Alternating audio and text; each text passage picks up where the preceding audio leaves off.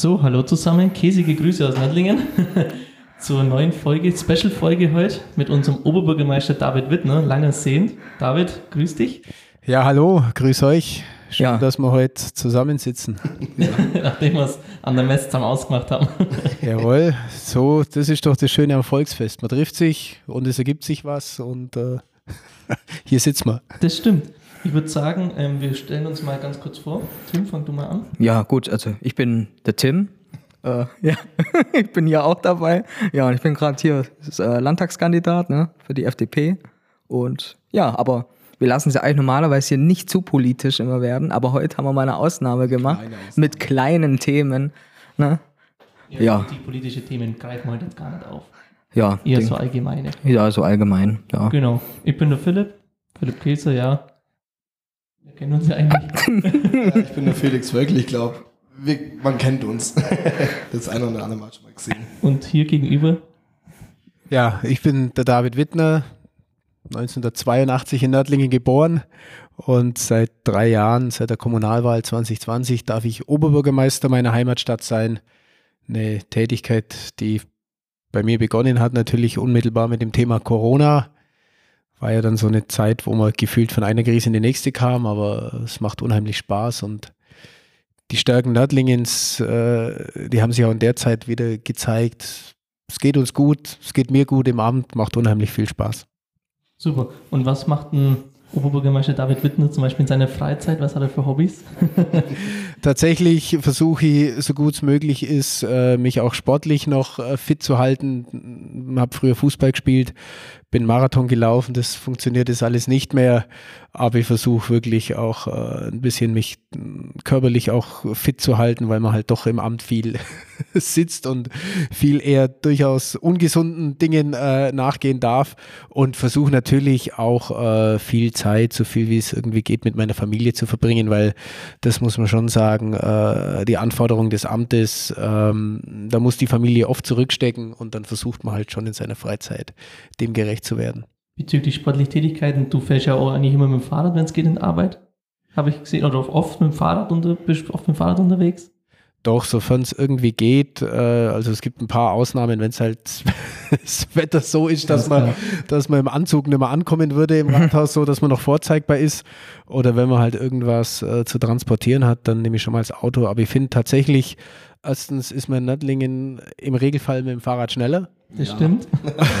Und zweitens äh, kommt man viel entspannter an, finde ich. Also allein schon äh, sich selbst bewegt zu haben und äh, die frische Luft in der Früh, auch am Abend, es tut einfach gut und ich finde es einfach ein, ein super bequemes Fortbewegungsmittel.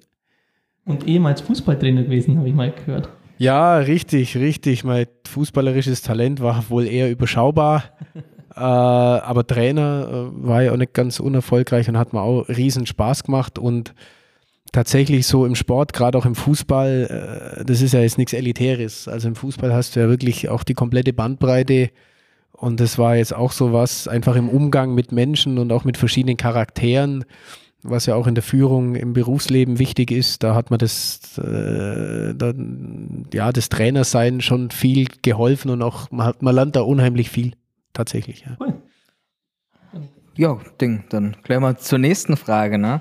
Ähm, ja, wie hat denn das bei Ihnen eigentlich politisch überhaupt so angefangen? Und Sie sind ja bei der PWG. Wie kam es dazu? Ja, also tatsächlich äh, habe ich mich immer schon für, für politische Fragen, auch für geschichtliche Fragen sehr stark interessiert und äh, war aber nie ein, also ich persönlich nie so ein Parteimensch, äh, war jetzt nichts, wo ich mich selber wohlgefühlt hätte oder wohlfühlen würde. Ähm, bin natürlich jedem dankbar, der sich in einer Partei engagiert, weil ohne Parteien keine Parlamente. Wir brauchen die Leute, die sich auch in den Parteien engagieren. Für mich persönlich war es jetzt eher, ich war froh, dass ich eben, dass es sowas wie die PWG gibt in Nördlingen, wo man sich eben auch parteifrei engagieren kann. Und tatsächlich dazugekommen bin ich ähm, dadurch, bin ja 2010 nach Nördlingen zurückgekommen, damals für den Tourismus verantwortlich. Und wenn man bei der Stadt ist, dann darf man auch regelmäßig Wahldienst machen. Das heißt, wenn Wahl ist, ist man im Wahllokal. Und was mich echt immer unglaublich gestört hat und auch ein bisschen äh, ja, ungläubig, fast fassungslos gemacht hat, ist, wie wenig junge Leute wählen gehen. Also wir haben oft auch mhm. Statistik äh, geführt im Wahllokal und heutzutage hat natürlich Briefwahl eine ganz andere Bedeutung, aber damals war der Briefwahlanteil sehr gering und wir haben immer Strichlisten gemacht im Wahllokal, welche Altersklassen auch zum Wählen gehen. Und du konntest sagen, die Senioren, kaum einer, der nicht zum Wählen gegangen ist und bei den Jungen, bei den Erstwählern, bei den bis zu 30-Jährigen wirklich ganz, ganz wenig. Und da habe ich gesagt, Mensch, muss man was tun. Und das Erste, was ich dachte tun zu können, ist halt mich selber politisch zu engagieren. Mhm. Bin dann damals zu PWG, habe auf aussichtslosem Listenplatz für den Kreistag kandidiert 2014 und äh, ja, so fing es an. Sehr schön. Ja, ähm, wenn wir schon beim Thema sind, junge Wahlen, also dass jüngere Leute wählen gehen, ähm, wie kann man denn die Wahlbeteiligung von jungen Leuten, also sagen wir mal, steigern Leute dazu motivieren, dass die halt mal wählen gehen? Ja, zum einen bin ich da gar nicht so pessimistisch aktuell, weil ich schon glaube, dass die junge Generation sehr politisch ist, vielleicht auch politischer als Generationen äh, zuvor, äh, sich wieder mehr mit politischen Fragestellungen auch befassen. Und ich glaube, man muss einfach, das ist ja generell so, egal ob jung oder alt, du musst die Leute immer da abholen, wo sie sind und du musst einfach auch neue Formate bespielen und bedienen und halt auch, äh, sag ich mal, im digitalen Raum unterwegs sein, so wie jetzt hier. Mhm. Und äh, da einfach auch, glaube ich, den jungen Leuten, denke ich, ist auch wichtig, dass das, was sie sagen, dass das, was sie tun, auch irgendwo einen, einen, einen Widerhall findet äh, in der Politik oder in der Verwaltung. Politik hat oft das Problem, das merkt man ganz viel auch bei der Jugendbeteiligung, man engagiert sich als 12- oder 13-Jähriger für Themen, die dich als 12- und 13-Jähriger interessieren. Die interessieren dich mit 16 vielleicht schon nicht mehr. Ja, und in der Kommunalpolitik oder generell in der Politik brauchen die Dinge Zeit, also bis man da Resultate und Ergebnisse sieht, äh, das braucht einfach. Und von daher glaube ich, das ist eine der großen Herausforderungen, auch in der Jugendbeteiligung. Ich sage, wie, wie, wie, wie, wie schaffe ich es, dass da eben auch für die, für die jungen Leute Ergebnisse entstehen, dass sie sagen, oh, ich kann was tun und wenn ich was tue, entsteht daraus was Positives. Ich kann einfach mitgestalten. Ich glaube, das ist eine, eine der, der Aufgaben, diese Erfahrungen auch den jungen Menschen zu ermöglichen. Dann werden die sich vielleicht später auch mit höherer Wahrscheinlichkeit äh, einbringen oder halt zumindest wählen gehen. Gute Antwort. das ist sehr gut, aber ich finde auch zum Beispiel gerade hier in Nördlingen, Philipp. äh, es gibt ja die Junge Union, die hm. Julis. Hm. Julis. Julis. Finde ich auch starke Nördlinge. Man merkt es schon, dass es mittlerweile auch was für die Jüngeren gibt. Dass man sagt, okay, ich schau mir da mal, ich schau mal da rein. Nee, ich glaube in Nördlingen generell und das unterscheidet uns auch stark von anderen Städten. Ich spreche ja gerade auch mit vielen Menschen, die im Wahlkampf sind. Die sind ja auch in anderen Städten unterwegs und die sagen aber so wie hier in Nördlingen, zum Beispiel am Mittwoch oder gerade am Samstag auf dem Markt, hier sind die Leute einfach unterwegs, die identifizieren sich mit ihrer Stadt, die identifizieren sich mit ihrer Region, da wird drüber gesprochen. Da ist einfach schon eine, eine, eine, positive Identifikation da und auch eine hohe Bereitschaft oder vielleicht eine höhere Bereitschaft als anderswo. Und wenn es dann so Jugendorganisationen gibt, klasse. Ja. Genau. Felix? Ja. Genau. Ähm, dann, wann stand dann den Schluss fest, ich will OB von Nördlingen werden? Ja, das ist tatsächlich, das hat wirklich Jahre, kann man sagen, gebraucht. Also nach dieser besagten Kommunalwahl 2014 äh, wurde ich relativ kurz danach schon angesprochen, ob ich es mir denn vorstellen könne. Man muss wissen, zu dem Zeitpunkt 2012 war Hermann Faul wiedergewählt bis 2020 auf acht Jahre, um dann eben OB-Wahl und Stadtratswahl anzugleichen. Es war noch lang hin, aber es war ja klar, dass Hermann Faul nicht weitermachen würde. Mhm. Und das ist so ein, so ein so ein Thema, das muss einfach reifen. Natürlich als erstes mal mit meiner Frau gesprochen und äh, so ein bisschen sich Gedanken gemacht, auch über längere Zeit und äh, tatsächlich dann offensiv in die Kommunikation und auch die Entscheidung, das war dann so anderthalb Jahre vor der Wahl, äh, als man es, also es, es, war ganz witzig, weil ich schon darauf angesprochen wurde und das Gerücht schon mehrfach an mich herangetragen wurde, äh, völlig überzeugt, als ich selber das noch gar nicht war. Also es waren sich zum Beispiel auch andere Parteien relativ sicher, dass der Wittner kandidieren würde. Da wusste der Wittner selber noch nicht so genau, ob er es denn machen würde. Aber ich habe es dann gemacht und äh, ja, das äh, war eine unheimlich intensive Erfahrung. Auch der Wahlkampf Also das ist schon so, da, da bist du dann wirklich jeden Abend unterwegs. Wir haben ja auch Haustürwahlkampf gemacht. Mhm. Unheimlich die Kochlöffel, genau. Aber die waren gut. Ja, es, Ich habe auch, hab auch daheim. Ja, wir haben da um die, um die 6000 Kochlöffel äh, verteilt. Tatsächlich wirklich auch, das war immer so in der Früh schon irgendwo geguckt, wo musst du am Abend sein. Wir hatten ja so eine AP, dann wurde die schon äh, bestückt, war dann schon geparkt und dann ging es aus dem Büro raus in die AP rein. Und dann ging es ab, immer so bis halb acht, acht, solange man sich halt noch guten Gewissens bei den Leuten klingeln hat trauen. Es war aber eine äh, tatsächlich überraschend positive Erfahrung. Also wir haben auch gedacht, versetz dich in den anderen rein, hättest du Lust, dass da jetzt jemand klingelt bei dir und irgendwie, aber es waren tatsächlich äh, über, überwiegend äh, positive Erfahrungen. Es war nicht, nicht keine Handvoll, also keine fünf Haustüren, wo du wirklich äh, total abgebürstet wurdest oder halt so hau ab oder äh, dich wähle ich eh nicht oder mit Politik habe ich nichts am Hut oder so. Also ganz, ganz wenig. Es waren wirklich äh, über, überwiegend positive Erfahrungen. Weil klar hast du auch Leute, die sagen, du, ich bin Mitglied in der und der Partei, wähle den und den. Und dann habe ich immer gesagt, naja, es würde ja vielleicht noch Stichwahl geben, gucken wir, wer da noch übrig ist. Vielleicht ist eine Option für die zweite Runde. Aber äh, ja, war eine, war eine intensive Erfahrung. Äh, wie gesagt, fast anderthalb Jahre unterwegs gewesen. Und äh, ja, hat sie, dann auch, hat sie dann auch bezahlt gemacht, ja. Aber smarter Move, Tim? Ja, eigentlich, Ding, ich wollte eigentlich mal noch fragen, wie viel das abverlangt hat, das Ganze, aber das hast du jetzt eigentlich relativ smart beantwortet, würde ich mal sagen. ja. Nee, also sich eine Kandidatur zu stellen, jeder, der das ernsthaft betreibt, Ja, ich äh, Kennst ja selber. der, der weiß es und du bist natürlich sofort auch äh, Projektionsfläche, äh, Leute, die Probleme haben, Leute, die aber auch starke Meinungen vertreten, zum Teil auch extreme und radikale Meinungen, für die bist du sofort erster Ansprechpartner. Mhm. Also die, äh, wenn du, sobald du bekannt bist als Name, als Gesicht, äh, da prasselt es schon auch von allen Seiten auf dich ein. Und trotzdem, äh, ich habe mir gedacht, okay, jetzt ist der Wahlkampf ruhig. Warum? Jetzt wird es dann ruhiger. Der, der, der Wahlkampf war nur ein äh, eher müder Vorgeschmack auf das Amt. Im Gegensatz zum ehemaligen Ober, Ober, äh, Oberbürgermeister Hermann du ja relativ jung. Wie ist es so, so jung OB zu sein? für mich normal, weil ich den Vergleich nicht habe.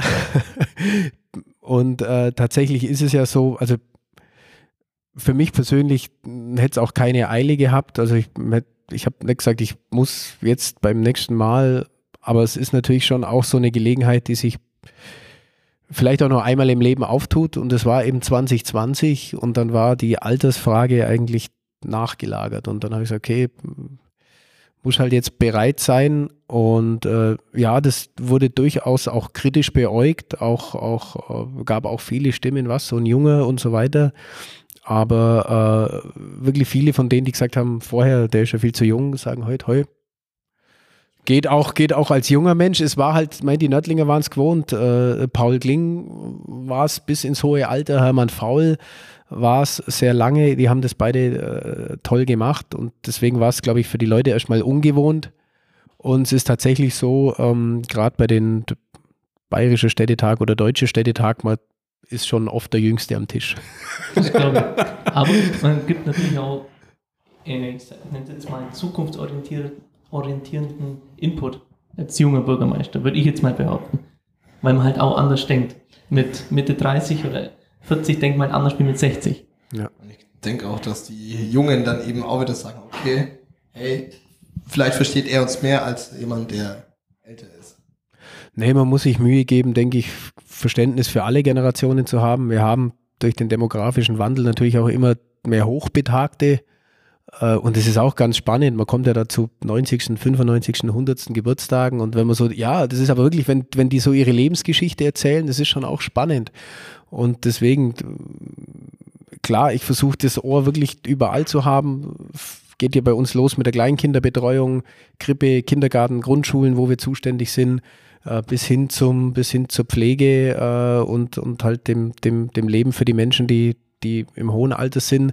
Aber ich denke, du brauchst einfach so diesen inneren Antrieb, was bewegen zu wollen, halt auch nah an den Menschen, an den Themen zu sein und dann ist das Alter ja, nachgelagert. Natürlich musst du immer versuchen, ich meine, das, das geht ja jedem so. Es ist ja irgendwie immer gefühlt so, jemand, der zehn Jahre älter ist als du selber, der ist alt. Hm. Als ich 20 Jahre war, da fand ich einen 30-Jährigen alt, mit 30 fand ich einen 40-Jährigen alt. Jetzt denke ich mal, schau dir die 50-Jährigen an. Aber ja, es ist halt natürlich immer aus der persönlichen Situation raus. Wir fühlen uns ja schon alt. Teilweise ist es bei uns auch anders. Und sagt man, ah, junger Mann, das habe ich mir schon anhören dürfen mit 16. Ja. Egal wie alt ich bin, ein junger Mann. Das, das, geht mir tatsächlich manchmal schon auf die Nerven. So ja. Nee, es ist oft so, wir haben ja hier direkt vor der Tür starten die Stadtführungen und äh, oft kommt man dazu, wenn der Stadtführer gerade begrüßt, Gruppe aus irgendwo und dann läuft schon bei und sagt, und das ist unser Oberbürgermeister. Was, so einen jungen Bürgermeister habt ihr?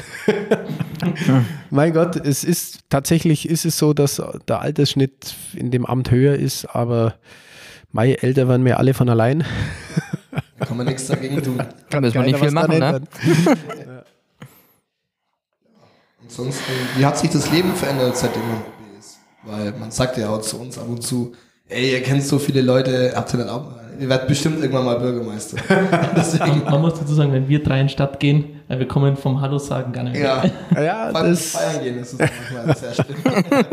ich meine, das wäre dann das erste Nördlinger Triumphirat.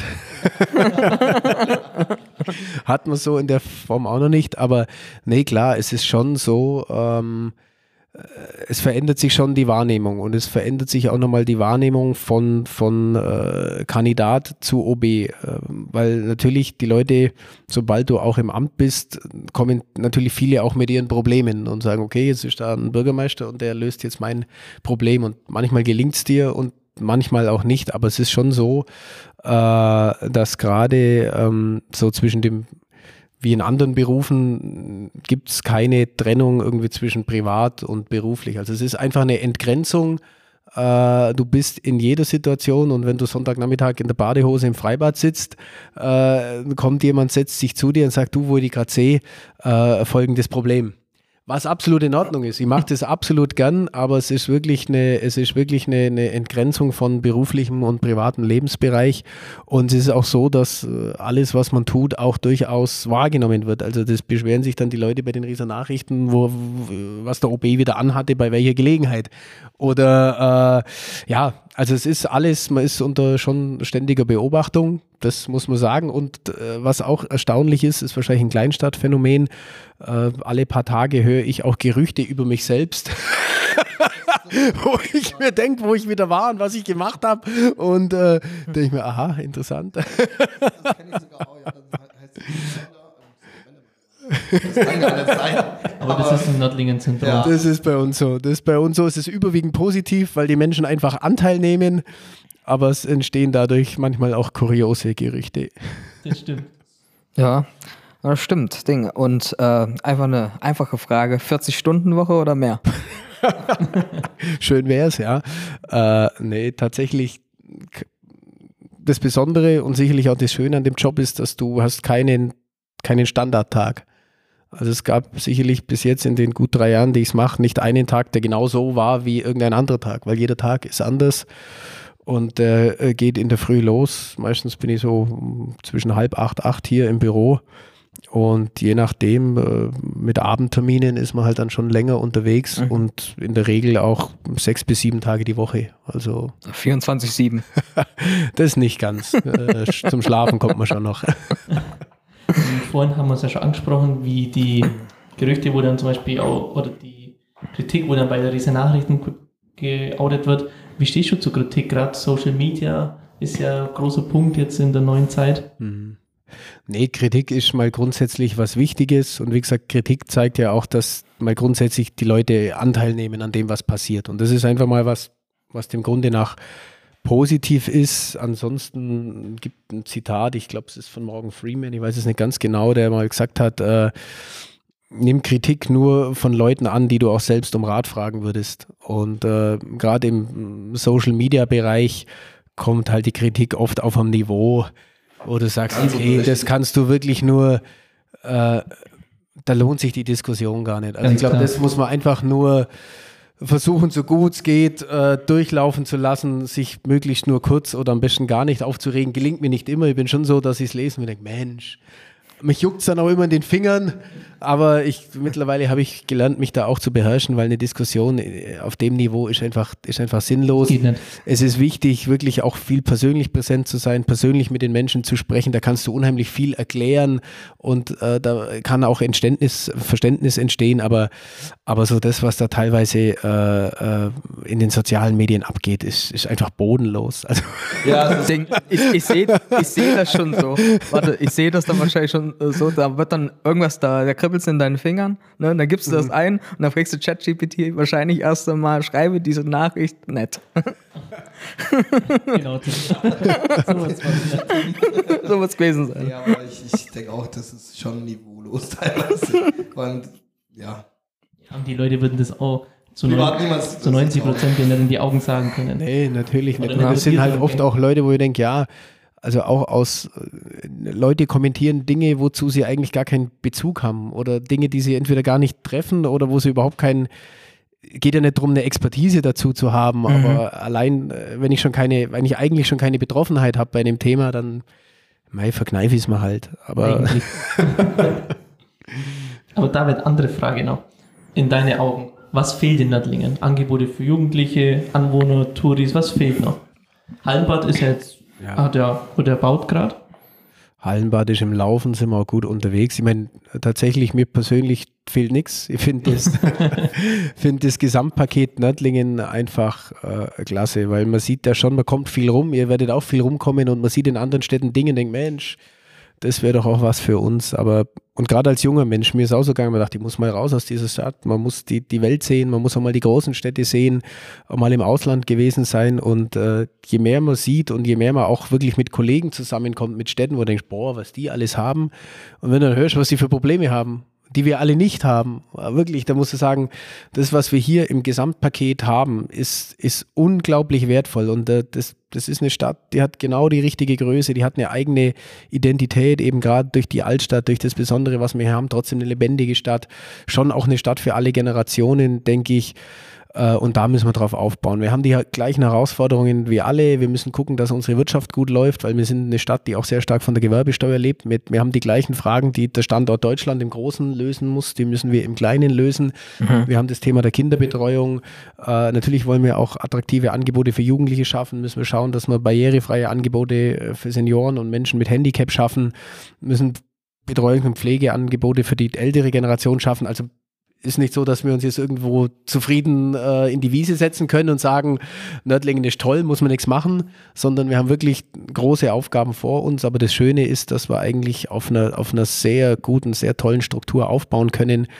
Auch was, was Teilhabe, was Gesellschaft angeht, was Kultur angeht. Also es gibt hier wirklich dafür, dass wir eigentlich ja wirklich wir sind jetzt nicht, wir haben nicht eine übermäßig gute äh, Verkehrslage. Also wir sind nicht irgendwie durch äußere Umstände besonders begünstigt und trotzdem äh, gibt es hier unheimlich viel oder vielleicht ist es gerade deswegen so. Und haben wir diese gewachsene Struktur auch des Umlands, des ganzen Rieses.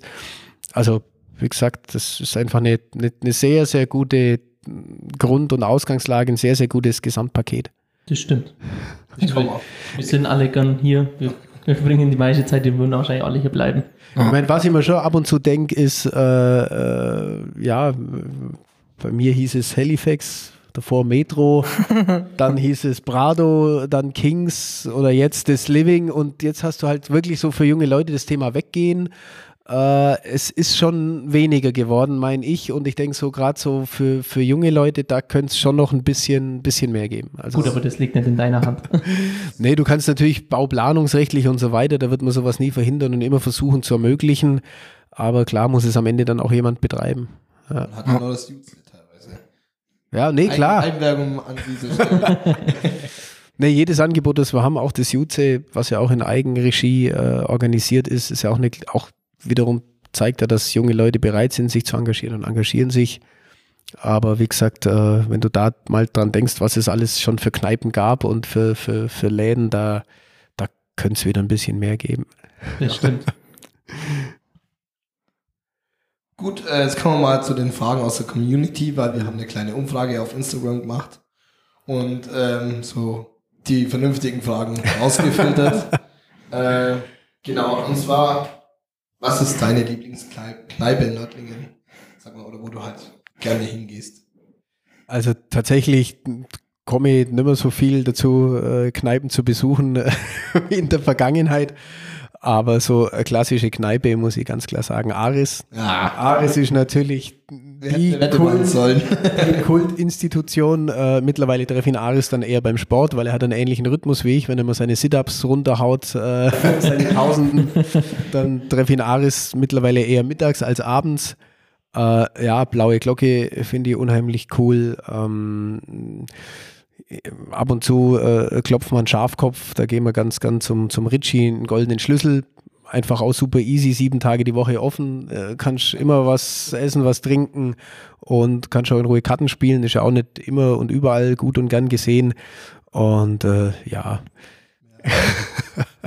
Aber gastromäßig sind wir in der Dinge eigentlich recht gut aufgestellt, muss man sagen. Wir haben gute Betriebe, wir haben richtig gute Betriebe. Du kriegst ja bei uns wirklich von äh, Aris bis zu Sterneküche ist bei uns alles geboten.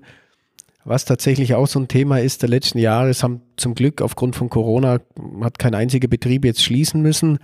Aber du siehst halt schon, äh, dass die Öffnungszeiten teilweise auch äh, deutlich eingeschränkt sind. Ganz also klar. gerade so das Thema Montag, Dienstag oder mittags oder so, da ist es schon, schon wirklich weniger geworden. Aber das mit dem Thema Personal, Fachkräfte und so weiter, es ist einfach, einfach schwierig, denke ich nochmal, diese, diese Öffnungszeiten, wie man sie gewohnt war, darzustellen. Aber von dem, was wir insgesamt haben, da denke ich doch auch mit, mit, mit Städten unserer Größenordnung, wenn wir uns da vergleichen, Viel schon ein gutes Angebot, ja. Genau. Ähm, noch eine Frage aus unserer Community. Gesundheit, oder? Alles gut. Ähm, warum Zone 20 in Nördlingen? Ich glaube, das war wirklich mit unter anderem die meistgestellte Frage. Ja, ja tatsächlich auch ähm, überraschende Aufregung, weil wir haben ja wirklich viele Verkehrsthemen auch sehr kontrovers diskutiert. Und so das Thema 20 war eigentlich so, wenn wir mit der Polizei drüber gesprochen haben, Stadtrat, das war so, ja, 20, klar. Äh, was ist der Hintergrund? Äh, eigentlich zwei zentrale Aspekte. Ein Aspekt ist äh, Sicherheit und der andere Aspekt ist eben Vermeidung von, ich nenne es mal, sinnlosem Verkehr. Das Thema Sicherheit halt dem geschuldet. Wir haben hier klar Geschäfte, Ärzte, Apotheken, wir haben äh, viel Fußgängerbereiche, wir haben aber eben auch Alten- und Pflegeheime in der Altstadt. Wir haben hier viele Menschen, die mit im betreuten Wohnen, mit Rollatoren, mit Rollstühlen unterwegs sind. Wir haben äh, Kindergärten, wir haben eine Grundschule. Äh, und wir wollen einfach äh, die schwächsten Verkehrsteilnehmer äh, schützen. Ich bin jetzt kein Freund davon, der sagt, die Autofahrer, die Fahrradfahrer, die Fußgänger, weil ich meine, jeder von uns ist mal Fußgänger, mal Fahrradfahrer, mal, mal Autofahrer und die Menschen sind halt einfach in dem Ausmaße äh, rücksichtslos, wie sie von ihrem Naturell äh, aus sind, äh, halt dann mit dem entsprechenden Verkehrsmittel. Nur der Punkt ist, wenn ich als Fußgänger rücksichtslos bin, gefährde ich vor allem mich selber. Wenn ich als Autofahrer rücksichtslos bin, dann gefährde ich halt nicht nur mich, sondern, sondern auch andere. Und deswegen haben wir gesagt, äh, lieber ein bisschen, ein bisschen runter mit dem Tempo, auch wissend, und das zeigt sich ja in unseren Messungen, wenn du 30 ausschilderst, wird ja auch nicht Strich 30 gefahren. Und wenn du 20 ausschilderst, werden die Leute auch nicht Strich 20 fahren, sondern man muss ja immer ein bisschen was dazugeben.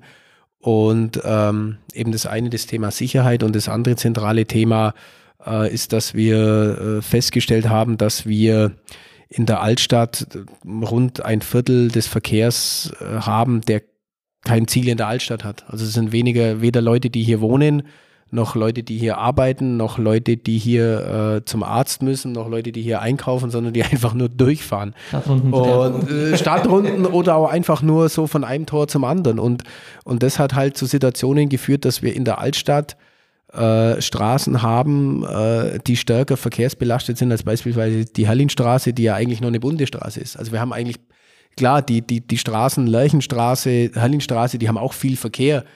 Aber äh, in der Altstadt sind halt einfach die baulichen Voraussetzungen der Straßen. Der Straßenraum ist wesentlich enger und du musst halt den, den, den, den begrenzten Raum aufteilen. Und du musst halt sagen, okay, wer braucht welchen Raum? Und äh, wie gesagt, das reine, das reine Durchfahren und das reine Poser-Gefahre, das wollen wir halt einfach ein Stück weit unattraktiv machen. Und zu mir haben auch schon Leute gesagt, Mensch, jetzt muss ich da mit 20 durchschleichen, da fahre ich ja gleich außen rum. Sag, ja, genau. Alles richtig. Das ist die Idee dahinter. Das ist die Idee. Ich, ich weiß, dass die Leute sich aufregen, aber mm, Dinkelsbühl hatte früher Schrittgeschwindigkeit an Tempo 10, jetzt auch Tempo so 20 20, schon seit ja. Jahren.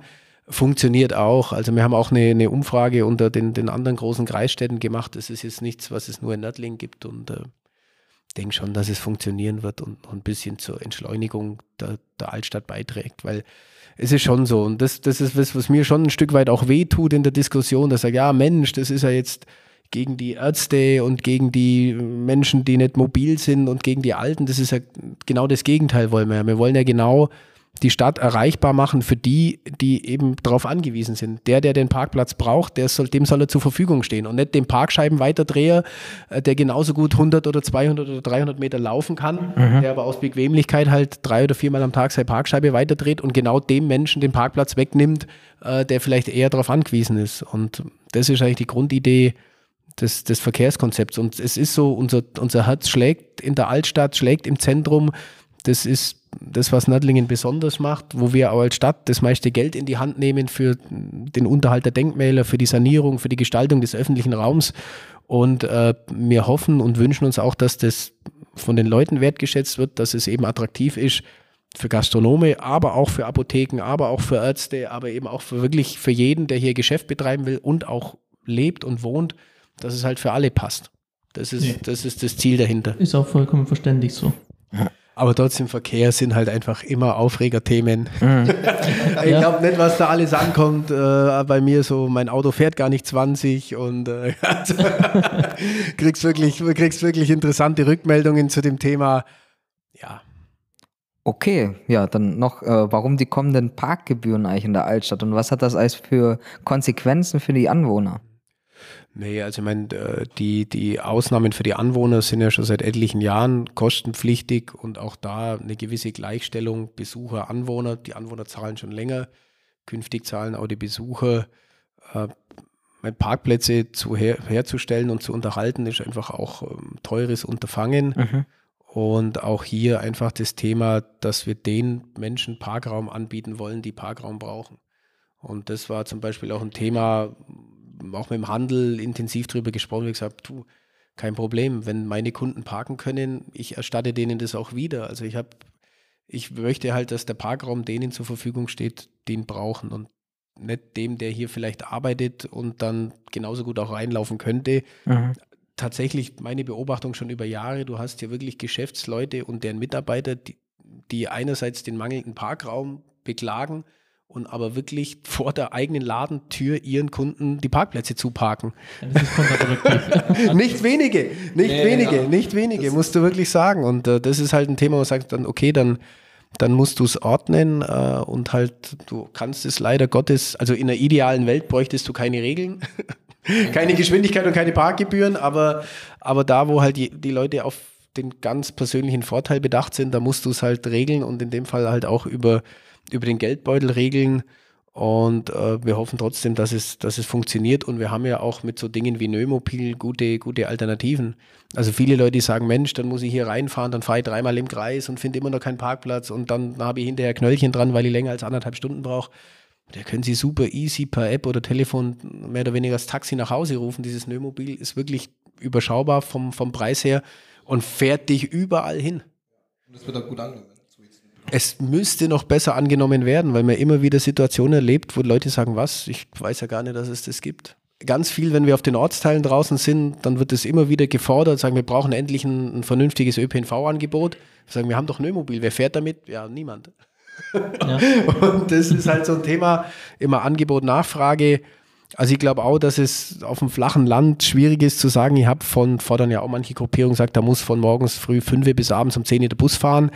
Das wird nicht funktionieren. Du findest die Busse nicht, du findest die Fahrer nicht und die Busse fahren dann halt auch weitestgehend leer durch die Gegend. Das, wird, das ist weder wirtschaftlich noch umweltfreundlich, ja. aber diese, dieses, dieses Nömobil halt hier wirklich für eine relativ smarte Möglichkeit, eben bedarfsgerecht ein Mobilitätsangebot zu machen, was wirklich fürs ganze Ries funktioniert und wird schon ganz ordentlich angenommen, aber würde man sich wünschen, dass es eben gerade von den Menschen, die sagen, oh, jetzt mit Tempo und Verkehrsführung und Parken und es kostet auch noch was, du, das Allereinfachste ist, nutzt das Nömobil. Nömobil von Bethlehem, das wäre doch was. das wäre auch nicht schlecht, ja. 12 bis um 4. Ja, ja, oder ein paar so, was habe ich jetzt gelesen auf der Wiesen, also diese E-Scooter, da machen sie es auf der Wiesen, so Reaktionstests, bevor du dir den äh, musst quasi. Ist aber, ist aber smart. Ja, ist, fand ich auch eine ganz coole Idee, ja. Genau, ähm, David, wie schaut es eigentlich mit dem Skaterpark im Sportpark aus? Äh, bleibt der bestehen oder wird der noch umgebaut? Oder? Also wird- er steht auf jeden Fall nicht zur Disposition, ihn äh, abzubauen, das auf gar keinen Fall, weil wir ja auch äh, aus den Gesprächen mitgenommen haben, dass die, die, die Skater schon auch das, das Grundkonzept so gut finden. Die Erweiterung ist der Wunsch. Ähm, das ist jetzt momentan im Haushalt noch drin, allerdings noch nicht mit einem konkreten Realisierungsjahr, weil es da momentan einfach äh, ein Stück weit auch an den Finanzen noch hapert, wie wir das finanziert kriegen. Ja, weil wir haben auch zum Beispiel ein Jutze, viele junge Leute, die skaten. Und die haben mich gefragt, hey, kannst du bitte fragen, was ist jetzt mit dem Skaterplatz? Ja, ja Aber- also es wird vermutlich noch ein bisschen dauern. Aber wir sind, es ist nicht, es ist nicht gestorben, wir sind da noch dran. Seht zurzeit auch viele Skater im Bereich äh, Busbahnhof. Busbahnhof, ja. Also ja. Oder im Jutze teilweise. Jutze, ja. Nee, aber das Thema, das Thema lebt noch, aber äh, muss wahrscheinlich noch ein bisschen warten wegen der Finanzierung. Okay, also habt ihr gehört, es wird irgendwann mal passieren. Gut, dann habe ich noch die letzte Frage. Und zwar, was ist der Plan nach der OB-Tätigkeit? Boah. In, in weiter Zukunft natürlich. Tatsächlich habe ich da noch keinen so einen genauen Plan, weil es natürlich schon auch äh, davon abhängen wird. Also gehören ja immer zwei dazu. Einmal die, die muss man persönlich, sage ich mal, bereit sein und auch die, die, die Power und die Energie noch in sich spüren, äh, anzutreten. Das ist jetzt beim nächsten Mal von meiner Seite aus kein Thema. Dann brauchst du das Vertrauen der Menschen. Also ist ja immer eine, eigentlich die Frage so, wenn, wenn man den Bürgermeister so fragt, wie, wie lange machst du weiter, sag ich mal, du brauchst eigentlich nicht den Bürgermeister fragen, das entscheiden die Leute und zwar direkt. Ja. Die Leute sagen dir schon, wann Feierabend ist. Also ähm, ja, das hängt aber wirklich äh, davon ab, wenn man sagt, wie viele Amtszeiten sind auch gut. Also ich bin jetzt tatsächlich niemand, der, der, der mit dem Anspruch angetreten ist, es für immer zu machen. Zwei Perioden habe ich mir auf jeden Fall vorgenommen, weil ich gesagt habe, du musst mindestens zwei Amtszeiten, um überhaupt nachhaltig Dinge äh, entwickeln und in die Wege leiten, auch umsetzen zu können. Und was dann kommt, muss ich Stand heute offen lassen. Vielleicht eine dritte, wenn es, wie gesagt, von beiden Seiten her passt, aber dann, mein Gott, dann kann man sich noch vieles vorstellen, was ich mir schon, schon vorgenommen habe, dass ich sage, okay, man, man braucht schon irgendwo auch noch eine, eine sinnstiftende Tätigkeit hinterher, also auch wieder was im Ehrenamt zu machen, vielleicht wieder Fußballtrainer äh, zu machen, äh, das wäre schon was, was man dann, was mir wichtig wäre, äh, weil du brauchst einfach eine Aufgabe, jetzt wirklich auch mal völlig unabhängig davon, ob OB oder und das, das habe ich schon vor, aber wann das soweit sein wird und was es sein wird.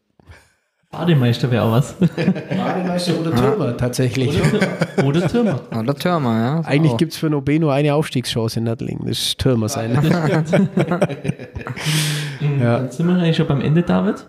Äh, Ja. War ein cooles Gespräch mit dir, hat uns echt gefreut. Wollt ihr die noch machen, Stadtmauerfest und Baustellen? Können wir das schnell machen, oder seid ihr, haben, haben wir schon haben wir ein, haben wir ein Zeitlimit? Ja, Nee, wenn du können wir. wenn du das willst, wir haben sie ja gedacht, vielleicht. So, Tim, such dir eine raus.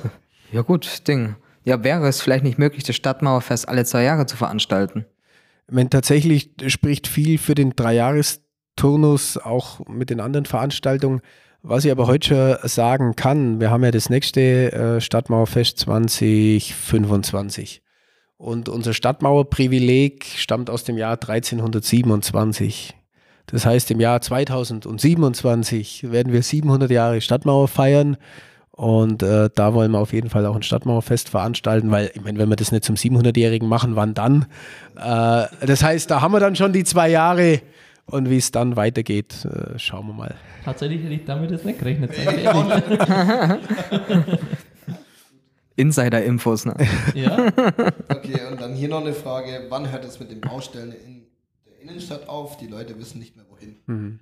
Nee, ich verstehe das. Ich glaube tatsächlich auch, dass die Baustellen äh, für die Leute in der Summe das weit größere Ärgernis äh, darstellen als jetzt Tempo 20 oder irgendwelche neuen Verkehrsregeln, die sie immer erstmal einspielen müssen, aber die irgendwann einfach gelernt sind und dann wissen die Leute auch, wie sie von A nach B kommen.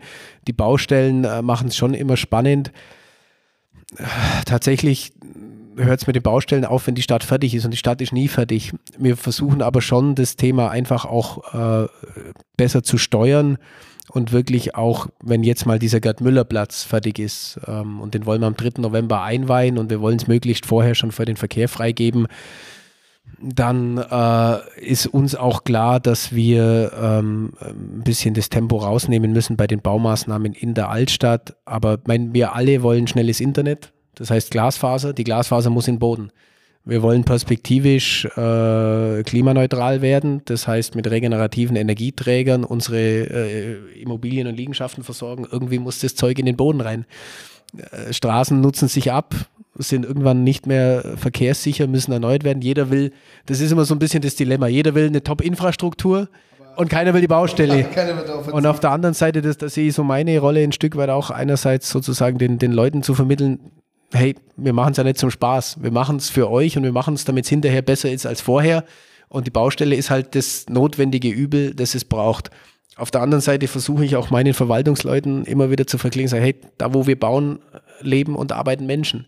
Da ist es halt nicht wurscht, wenn es einen Monat länger dauert. Oder da, da ist einfach, das ist einfach wichtig für die Menschen, dass diese Einschränkungen so kurz wie möglich und halt mit guten Alternativlösungen und auch einer klaren Kommunikation versehen sind. Wir haben jetzt eine Internetseite, die haben wir jetzt neu eingerichtet, nördlingen.de slash Baustellen, wo wir wirklich auch äh, die Leute einfach das mal gucken kann, warum ist es dazu, wer baut da eigentlich, wie lange geht es noch und äh, an wen kann ich mich wenden, wenn mich da irgendwas stört. Und äh, wir versuchen es wirklich besser zu managen, aber Baustellen äh, werden wir haben, solange es die Stadt gibt. Guter Tipp von drei jungen Bürgern. Mit Freibier lässt sich alles regeln. Guter Hinweis. Also, ja. Du musst 1 Euro zahlen, was Pfand ist, und dann die Flasche abgeben und dann ist es auch wieder umsonst. Das war Das auch war- gut. Also, nur so ein Tipp am Ich sehe schon, ihr habt gute, gute Ansätze. Ja. Super. Nee, ähm, David, dann sind wir durch. Äh, hat uns wirklich gefreut, dass du dir die Zeit genommen hast für uns. Sehr War gerne. super. So war es ja auch ausgemacht. Genau. Ja. Nee, dann auch euch weiterhin alles Gute, auch für den Podcast. Äh, viele Hörerinnen und Hörer, die an der Stelle auch herzlich grüße. So machen wir das immer im Radio, gell? und äh, ja, toi toi toi weiterhin. Super. Dankeschön. Dankeschön. Dann macht's es gut, Leute. Also, ciao.